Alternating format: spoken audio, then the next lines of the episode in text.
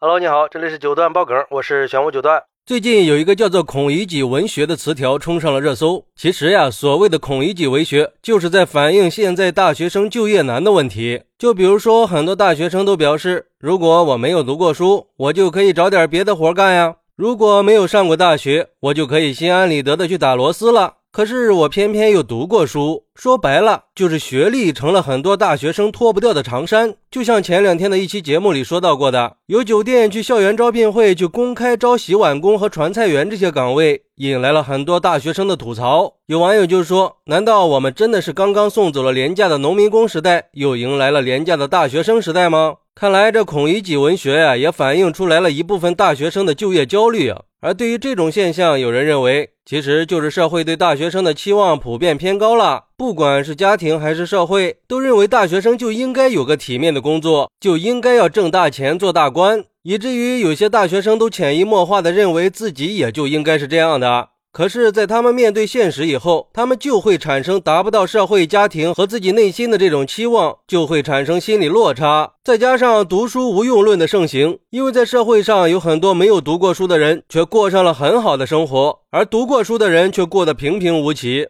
在这种落差面前，很多人就开始思考：那读书的意义到底是什么呀？读书到底有什么用啊？就开始否定读书的意义，否定读书的价值了。还有人认为，我觉得都是大学生的自尊心在作祟，放不下面子，都认为我读过书了，我应该去找一份体面的工作，而不是像那些不读书的人一样去搬砖、去打螺丝、去洗盘子。我应该体面的把钱给赚了。最可怕的是，他们在受到现实的打击之后，还是不想脱掉身上的长衫去改变命运。所以，我认为他们脱不下的长衫，并不是学历，而是他们的固步自封、思想落后，不愿意放下尊严，靠自己的双手去改变自己的生活。不过，也有人认为，大学生不应该否定学历。在社会经济快速发展的现在，就业压力也在不断的提升，但是机会和挑战是并存的。学历永远都是我们最好的敲门砖，我们要运用好自己学的知识，在现实生活里把它转化成推动自己成长的动力，把身上的长衫转化成盔甲。那些读过的书、走过的路都是有它的价值的。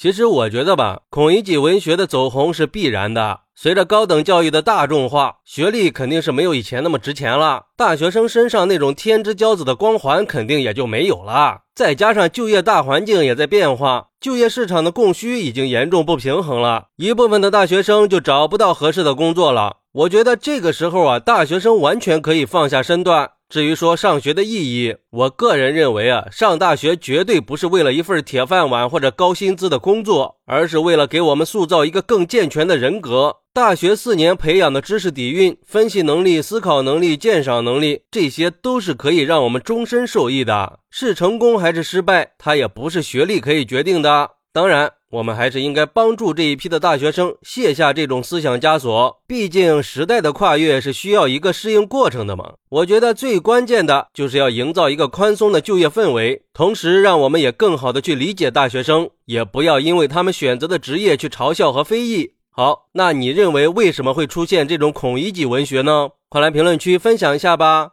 我在评论区等你。喜欢我的朋友可以点个关注，加个订阅，送个月票。拜拜。